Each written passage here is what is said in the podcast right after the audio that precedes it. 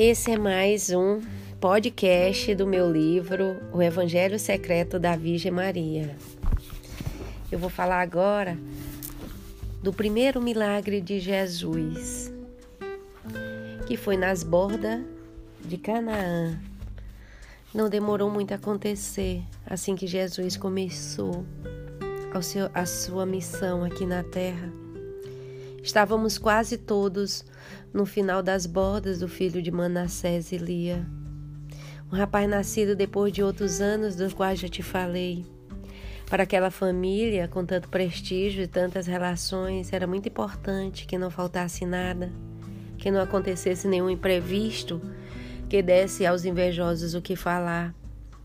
E esse detalhe ocorrera. Eliú, um dos criados principais, e qual eu conhecia fazia muito tempo, pois estava na casa desde que eu estive lá pela primeira vez, contou-me, com certa preocupação, que havia acabado o vinho.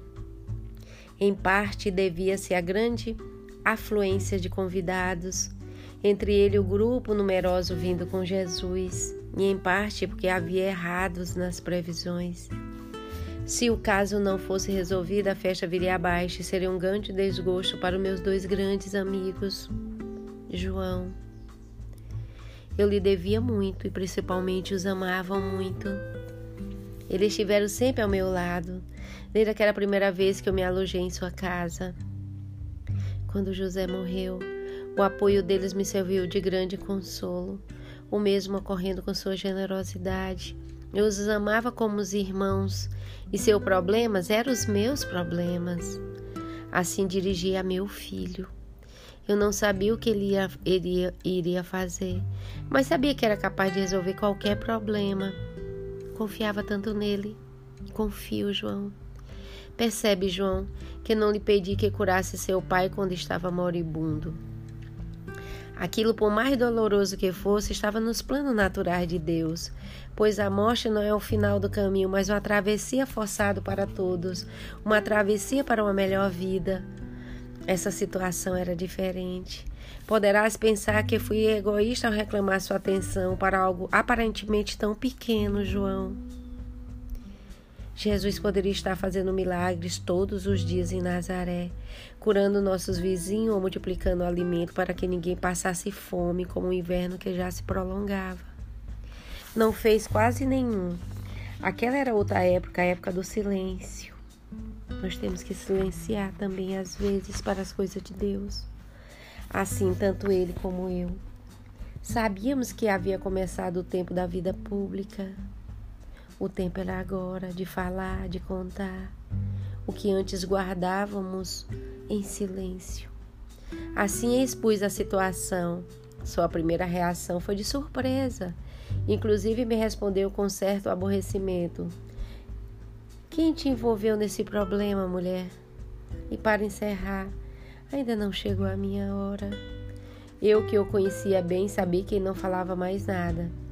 Se João Batista lhe havia dado sinal de partida, agora de outro modo eu estava fazendo o mesmo, não era João. João lhe indicara que era a hora de pregar e eu lhe dizia que havia chegado a hora de amar inclusive com gestos extraordinários. A mensagem era coisa de João, era coisa de homens. Os favores, inclusive os milagres, eh, milagres, eram coisas minhas. Algo que nós mulheres podemos entender melhor do que vós, homens. Sempre preocupado, muito mais com as ideias do que com aquilo que se prepara nas cozinhas. Meu Jesus entendeu perfeitamente. Eu sabia que ele havia entendido. Assim eu disse a, a Eliú que fizesse o que pedisse. O chefe dos criados se apresentou a Jesus e somente te, teve o que dizer: Tua mãe me enviou, o que queres que façamos? Jesus balançou a cabeça, escolheu os ombros e disse rindo a seus amigos que rodeavam: Quem consegue resistir ao pedido de uma mãe? o melhor será atendê-lo quantos antes, porque senão irá insistir até conseguir o que quer. E disse aos criados: Enchei as talhas de água. Eliú, que havia testemunhado anos a cura do então pequeno Levi, não discutiu. Os outros criados, sim, porque não entendi o que propunha fazer naquele aquele nazareno. Como se enchendo de água as talhas de pedra fosse possível transformar o gosto da água e sabor do vinho. Rindo, brincando, eles obedeceram. Pronto, podereis levar ao mestre Sala. Pediu-lhe em seguida. Já sabe o resto, João, porque tu sabe, foste um dos que provava provar aquele vinho diversas vezes até convencer-te de que era de fato tu e todos vós. Foi assim, querido amigo, que tudo começou. Passado o tempo, sobretudo depois de sua morte e ressurreição, agora que já não tenho comigo como então, pergunto-lhe se fiz bem incentivá-lo para que ele realizasse aquele primeiro milagre. Não me dei conta do que significava aquelas palavras que me disse quando lhe comuniquei que havia terminado o vinho. Mulher, ainda não chegou a minha hora. Eu não sabia a que hora se referia. Pensei que era a hora de manifestação pública.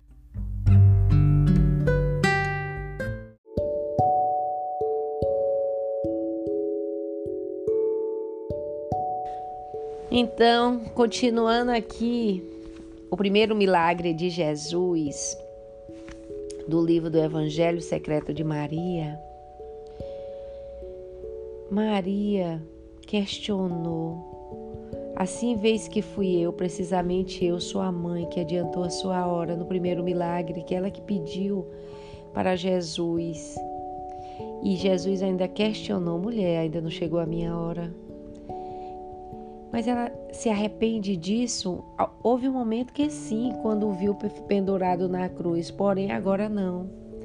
Agora sei que fiz o que deveria fazer, sem saber que era instrumento de Deus para que tudo se iniciasse seu devido tempo. Aquele milagre o tornou conhecido, fortaleceu vossos incipientes laços, serviu para confirmar, confirmarmos na fé dele que João Batista havia semeado em nós, e também serviu para tornar-me conhecida. Refiro um fato de que, desde então, não deixaram de chover pedidos para eu conseguir nele ou algum favor. A verdade é que paguei uma dura penitência com aquele meu gesto, pois não imaginava o peso que é discernir a verdadeira necessidade do capricho. Além do mais, tampouco poderia estar continuamente importunando meu filho. Entre outras razões, porque ele não permaneceu muito tempo comigo desde então. Agora tenho comigo mais facilmente.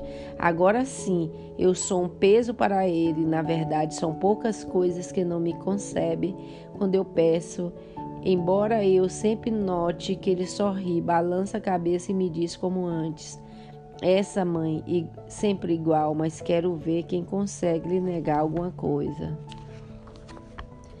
Depois daquele primeiro milagre público, fomos todos juntos a Carfarnaum.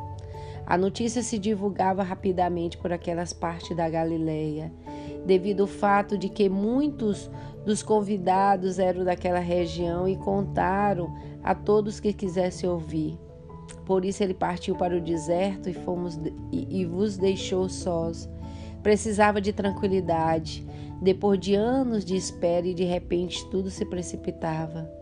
Não queria que ele escapasse o controle dos acontecimentos e que os fiéis o seguissem apenas pelo milagre que acabava, de ver. Assim se despediu de vós, convocando a todos para novo encontro em quarenta dias, ali mesmo em Cafarnaum, e se foi. Eu regressei a Nazaré com meu sobrinho Tiago e com todos os rapazes que havia saído com ele dias antes para ver o Batista. Então começou minha batalha. No povoado sabia de tudo. Já se sabia a respeito do Espírito Santo no Jordão. Já se sabia que Jesus atraía discípulo como se fosse prestigioso rabino. Sabia também do milagre de Canaã. Esperávamos, mais com curiosidade e ceticismo do que qualquer outra coisa. Seus próprios amigos, aqueles que havia ido com ele e visto tudo, não estavam totalmente convencidos. Inclusive Tiago, que tanto amava, teve dificuldade para aceitar que aquele seu primo era algo mais do que um homem bom e admirável. É muito difícil, João, ver Deus andando ao nosso lado. Estamos sempre dispostos a acreditar que as grandes coisas ocorrem longe, mas quando nos dizem que acontece no nosso lado, duvidamos e não acreditamos. No fundo, isso se deve ao fato de não conhecermos Deus. Acreditamos que o Senhor só pode atuar em trovões e relâmpagos, como se passou com o profeta Elias, que teve que convencer de que Todo-Poderoso falava na brisa suave e não no furacão. Não foi fácil em Nazaré. Quando viram que ele não tinha vindo comigo, as críticas aumentaram. Não faltou, inclusive, quem dissesse alguma grosseria e quem se atrevesse a chamar-o de impostor diante de mim. Tiago me defendeu desde o primeiro momento, assim como o resto da minha família. Porém, eu sabia que, no geral, os ânimos seriam hostis. Não passava dia em que não se chegasse comentários e fofoca, enquanto os uns diziam que o que se passou no Rio Jordão fora preparado por João, que era seu primo e que havia mentido ao dizer que Jesus era o Messias. Outros afirmaram que Manassés preparava o vinho para enganar os rapazes que o acompanhavam e que João, quando não se crê, os milagres não servem de nada. Poderás presenciar o maior deles e continuar buscando motivos escondidos para explicar o incompreensível. Com razão se diz em nossa terra que não há pior cego do que aquele que não quer ver. Assim se passou com os Nazaré. No fundo, dava-lhe raiva ter tido Jesus tanto tempo em seu meio e não terem reconhecido. Que ele tivesse passado despercebido era como um insulto para eles, porque significava que eram muito torpes e que não tinham sabido valorizar o tesouro que tiveram do seu lado. O que me incomodava também era o fato de que Jesus não fizera milagres em seu povoado, que incomodava a eles e não a mim, João. Certamente alguns lembravam o caso do leproso na fonte, porém a maioria chegou até reprovar que não tivesse curado o marido, a mulher, o filho de cada um deles, inclusive sua vaca e sua cabra. Acreditavam que por ali Jesus tinha que estabelecer um tipo de posto para solucionar problemas semelhantes que se montavam os cobradores de imposto. Todo exigiu o direito de ter ajudados e não poderiam ser nem suplicaram, mas se exigiram. Inclusive ameaçavam agredir se sua volta ao povoado não satisfazesse a menor de suas exigências. Tudo isso passei sozinha. Enquanto ele estava no deserto, deixando-se tentar pelo demônio. Minhas tentações eram bem diferentes. Possuía mais um amargo sabor da decepção. Conheci naqueles dias um rosto de um ser humano que nunca havia imaginado. Vi suas expressões enfurecidas e ameaçadoras perto de mim. Rostos que até então pareciam amáveis comigo. Rosto de gente que se me dava bem, mas que depois intervera o interesse tinha se transformado e compreendi o perigo da missão do meu filho, o perigo do seu poder. Se fazia milagres, se deixava levar pela bondade do seu coração. Lhe seria muito difícil proclamar qualquer tipo de mensagem, o que as pessoas questionariam era ele que ele as curasse, que eles alimentasse, inclusive as ressuscitasse. Não desejavam mudar nem ser melhores, nem amar a Deus e nem ao próximo, não verificar seus pecados, não. Só desejavam estar na terra da, da melhor forma possível, sofrer o menos possível e tudo ao menor custo possível. Isso era tudo. Isso era, no fundo, Deus para eles, uma espécie de seguro para além da morte e um lenço para as lágrimas nessa vida. Talvez nem todos fossem assim porém a maioria era. Havia os mais cultos, como os fariseus, que eram os mais religiosos e espiritualizados.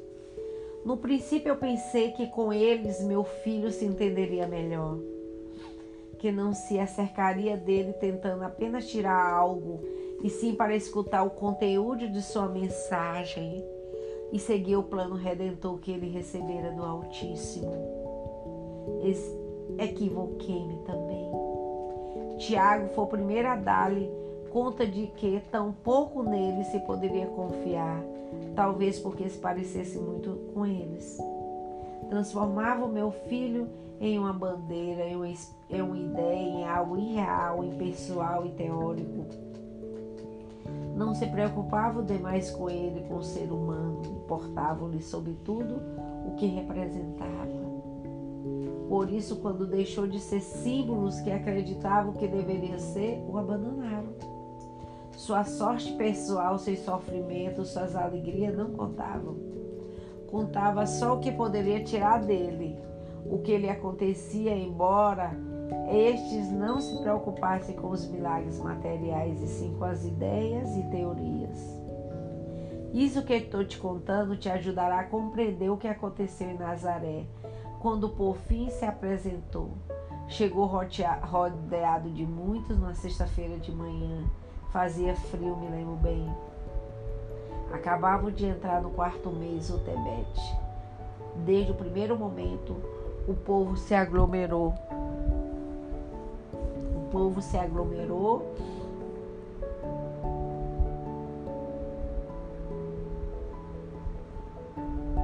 em frente à nossa casa. Minhas primas e eu estávamos ocupadíssimos em atender todos e ele não deixava de ouvir os velhos amigos que acudiam para vê-lo, principalmente seus primos, Tiago, Judas e Simão, que sempre havia sido seus companheiros e um dos quais, Tiago, que sempre havia sido seus companheiros, estiveram junto dele na ocasião do batismo no Rio Jordão. Queria saber se estava disposto a acompanhá-lo na vida itinerante que se desimpusera a levar a partir de então. Comigo só pôde falar bem tarde da noite, quando todos já tinham ido dormir. Junto ao fogo, com suas mãos nas minhas, como quando era criança, abrimos mutualmente nossos corações.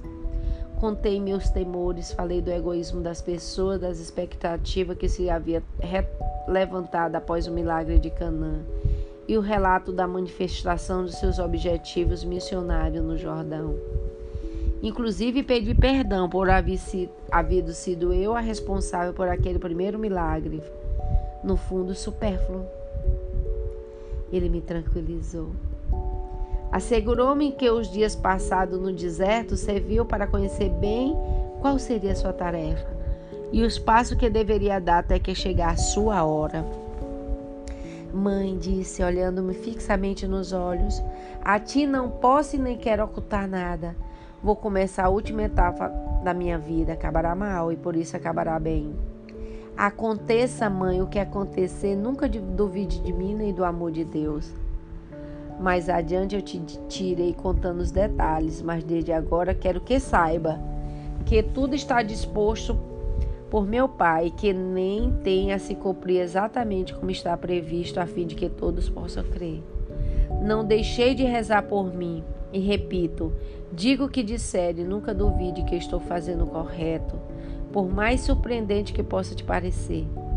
Amanhã, como em todos os sábados, irei à sinagoga e ali iniciarei meu caminho. Depois irei embora e demorará muito para nos vermos de novo. Se tens problemas no povoado, conte-me logo que arrumarei para ti um lugar em Cafarnaum. Eu não chorei, não fui foi por falta de vontade, tampouco me mostrei amedrontado e muito menos tentei dissuadi-lo. Sabia que para isso tinha ido com as intenções especial que tem todas as mães. No dia anterior fui compreendendo efetivamente tudo acabaria mal, mas sabia também que no fim tudo aconteceria como Deus havia previsto. Por isso, fazendo-me forte, lhe disse: Filho meu, agora sou eu que te, te peço, nunca duvide de mim. Bastou-me ver o que vi nesses dias em Nazaré para compreender o sofrimento que te espera. Sei que vencerá, mas também sei que passará mal. Por isso quero que esteja sempre seguro de mim. Aconteça o que acontecer, e digo o que disser, não tenha a menor suspeita. Eu estarei sempre do teu lado, acreditando em ti e convencida de que o que faz é o que está certo. Gostaria de acompanhar-te, mas sei que apenas servirei de estorvo. Ficarei aqui, ou irei viver com minha prima Maria, a de Alfeu, e então irei a Canaã para a casa dos nossos amigos. Não foste tu que me disse uma vez, olhando nos, nos pássaros, que Deus nos ama mais do que aos pardais e nós não deveríamos nos preocupar com nada, porque até o cabelo da nossa cabeça estão contados. Bastava nessa fé viva desde minha infância e graças a essa fé tu nasceste. Por isso fique tranquilo que o teu Pai, meu Deus, velará tanto por mim quanto por ti. Espero que por ti um pouco melhor do que por mim, porque do contrário terei que ajustar as contas com ele. Disse-me brincando enquanto se levantava. Abracei-lhe e depois beijei sua fonte. Em seguida beijei-lhe com as mãos, aquelas mãos que havia feito o milagre.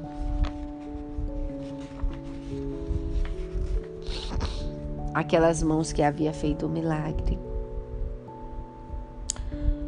do vinho de Canaã, com a mesma naturalidade e amor que havia feito os móveis em nossa oficina. Ele me pediu. Ao contrário, pegou as minhas mãos e disse solene e emocionado: Essas mãos benditas, mãe, deverá mantê-las sempre abertas, para que veja com que as vejas compreenda que estão esperando as, as cargas para poder apresentá-la do céu. Eu te prometo que tudo que nelas for colocado não será esquecido nem por mim, nem pelo Espírito Santo, nem pelo meu Pai. Assim nos despedimos. Quando fiquei só, naturalmente chorei bastante. Sabia que iria sofrer e temia, inclusive, que sua incapacidade de dissimular colocaria sua vida em perigo. Porém, minha lágrima não era de desespero, era de dor e de desapego. Só por isso, quando estava segura de que acontecesse o que acontecesse, Deus estaria com ele. No dia seguinte, tudo ocorreu como havia previsto. Foi à sinagoga, tu estás também com os outros. Todos haviam aparecido ali naquela manhã. Esperava escutar. Tá quente. Ave? Tá. Tá quente? Eu tô achando quente. Deixa aí. Ah, de fato, vários enfermeiros se aglomeravam à vossa porta, enquanto os outros aguardavam ali. Eu me encontrava com o um grupo das mulheres que me sentia estranha, rodeada pela expectativa de tantos, embora protegida com minhas primas, que eu não deixava-me só nem um instante. Meu filho procurou o texto que queria ler e clamou com a voz solene. O Espírito do Senhor está sobre mim, porque me ungiu para anunciar aos pobres a boa nova. Enviou para proclamar a libertação dos escravos e devolver a vista aos cegos, para dar liberdade aos oprimidos e proclamar um ano de graça, Senhor. Um murmúrio de aprovação acolheu naquelas palavras do profeta. Respirei aliviada. Porém, a tranquilidade durou pouco quando se fez silêncio e recomeçou a falar. Essa escritura que acabei de ouvir cumpri hoje. Estou no meio de vós, vivi aqui convosco durante a maior parte da minha vida, e não me conhecesse porque ainda não havia chegado a hora. Agora vos digo que fui enviado pelo Altíssimo para realizar uma missão redentora, para que se cumprisse as antigas profecias, para anunciar a graça e a misericórdia de Deus, para convocar a todos à conversão, à reconciliação, à plenitude da elevação. Suas palavras dividiram a assembleia. Enquanto os alguns concordavam, inclusive choravam de emoção porque acreditavam o que ele contava, apoiado na manifestação pelo, pelo Batista pelo milagre de Canaã, outros puseram a gritar: Quem és tu para considerar o Messias? Sabe quem és? É o filho de José, o carpinteiro. Quem pode engolir que Messias tinha nascido na casa de um pobre? Houve alguns que chegara ao insulto. Dizem que fizeste um milagre em Canaã e que ouviu tua voz do céu enquanto João te batizou no Jordão. Tudo isso é mentira. Eis o impostor e o embusteiro. Aqui teu povoado diante médio, cura-te a ti mesmo. Se tens capacidade para fazer milagres, eu estou fazendo um podcast, mãe. Por que não fizeste aqui? Onde viveste tantos anos? Por que não faze agora para que possamos ver e então crer em ti? Então ele estendeu os braços e os manteve assim até se fez em silêncio. Estava em pé, rodeado por todos, a maioria com, com ira no rosto e alguns dispostos a dar-lhe o apoio. Ninguém sabia o que poderia acontecer, se faria algum gesto extraordinário ou se revelaria algum segredo. Porém, ele se limitou a dizer: Em verdade eu vos digo que nenhum profeta é bem recebido em sua pátria. Havia muitas viúvas em Israel nos tempos de Elias, quando se fechou o céu por três anos e seis meses e grazou a fome em todo o país, e nenhuma delas foi enviado Elias, a não ser uma viúva estrangeira que vivia em Sarepta, na Sidônia. E não havia muitos leprosos em Israel no tempo do profeta Elias, e nenhum deles foi curado a não ser Naamã, o sírio. Logo se calou. Em todos então todos se atiraram sobre ele enquanto gritava: Impostor, nos dize que não faz milagre para nós porque não somos bons, porque não merecemos. Vai te inteirar do que somos. Apesar dos vários esforços, João se apoderava dele e arrastava o povoado acima até o barranco com a intenção de lançá-lo dali e matá-lo. Eu ia atrás angustiada, suplicando que eu soltasse, tentando abrir o caminho entre a multidão. Como todos me conheciam, não só passei despercebido, como ainda tive que ouvir insultos e chacotas. Inclusive, a mulher me arranhou o rosto e tentou me arrancar os cabelos. Não fosse tu, querido amigo, estar do meu lado. Somente depois soube que Jesus te havia dito que acontecesse o que acontecesse, fizesse ele o que fizesse, tu não separasse de mim após minha saída do recinto das mulheres da sinagoga. Assim chegamos à borda do, do barco, um pouco atrasado, mas pudemos ver o que ocorria. Ao se aproximarem do precipício, eles lhe gritou: Soltai-me! E eles, tão valente e empossado como estavam, de repente se acovardaram. Sua voz era poderosa, havia feito totalmente passivo, enquanto levaram quase pelo ar. Agora, como se dissesse despertado, se impunha sob a multidão. Soltai-me, repetiu. Não é este altar nem o momento em que terei a da glória do Altíssimo. Perdeste a ocasião de participar no plano de Deus. Deixai-me e ficai também em paz. Não quero que o ódio vos faça dano. Vivi convosco muito tempo, isso não salva. Então as mãos que agarraram o que parecia rasgar de sua roupa se soltaram. Aqueles que possuíam pedra deixaram cair, aqueles que levaram o pedaço de pau deixaram no chão. Ele se pôs a andar e passo no meio dele, rodeado por um silêncio total, doloroso e estranho. Veio até mim, me beijou de novo na fonte, porém dessa vez sem nada me dizer, e seguiu descendo a colina. Só então, quando se afastavam, com aquele seu caminhar majestoso e solene, as pessoas despertavam daquela espécie de torpor que se apossaram delas. Voz pudesse ocorrer atrás dele os outros sem saírem dali. Renovaram seus insultos. Vai-te, não volte mais, impostor. Gritaram. Se voltares, já sabe que te espera. Comentaram outros entes gargalhada. Então, embora já tivesse meio distante, voltou a olhar para eles. Todos puseram ver que choravam, e suas lágrimas fizeram com que aqueles valentões guardassem o silêncio. Minhas primas se aproximaram de mim porque tu já tinha ido embora. Pegaram-me pelo ombro e juntas começamos a descer a encosta até as nossas casas. Dois de seus primos não precisavam de mais prova e foram com ele. Estava Simão e Judas. O outros Tiago seguiam desde o primeiro momento. Foi a última vez que eu vi em muitos meses. Ao contrário do que poderia esperar, a paz se fez novamente em Nazaré e ninguém me incomodou. Inclusive aquela mulher que havia me agredido pediu desculpas no dia seguinte. Apenas alguns poucos extremistas continuaram exigindo que ele era um impostor. A maioria sentia um profundo pesar e falava entre si, comentando suas palavras na sinagoga e admitindo que tinha razão, que ele, lhe havia falta fé, o que havia sido muito torpes, mas não reconheceram o próprio Messias que viveram com ele tantos anos e mais complexo que o segredo.